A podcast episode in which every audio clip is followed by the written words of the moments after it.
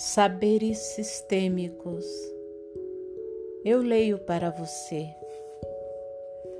O Pai no céu. O sofrimento humano é a busca do amor.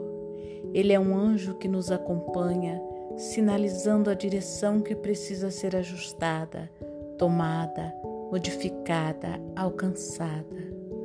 Todos os sintomas, sem exceção, mostram a dura realidade humana Nada fica escondido, esquecido, o amor não se cansa.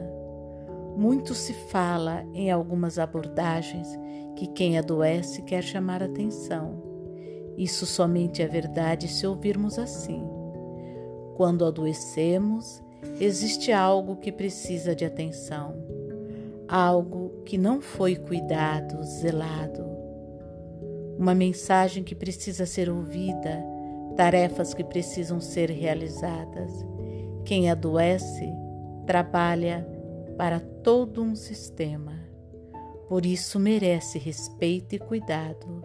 Seu sofrimento é resultado para todos os envolvidos. Página 19 do livro A Verdade sobre o Sofrimento Humano, de Olinda Guedes.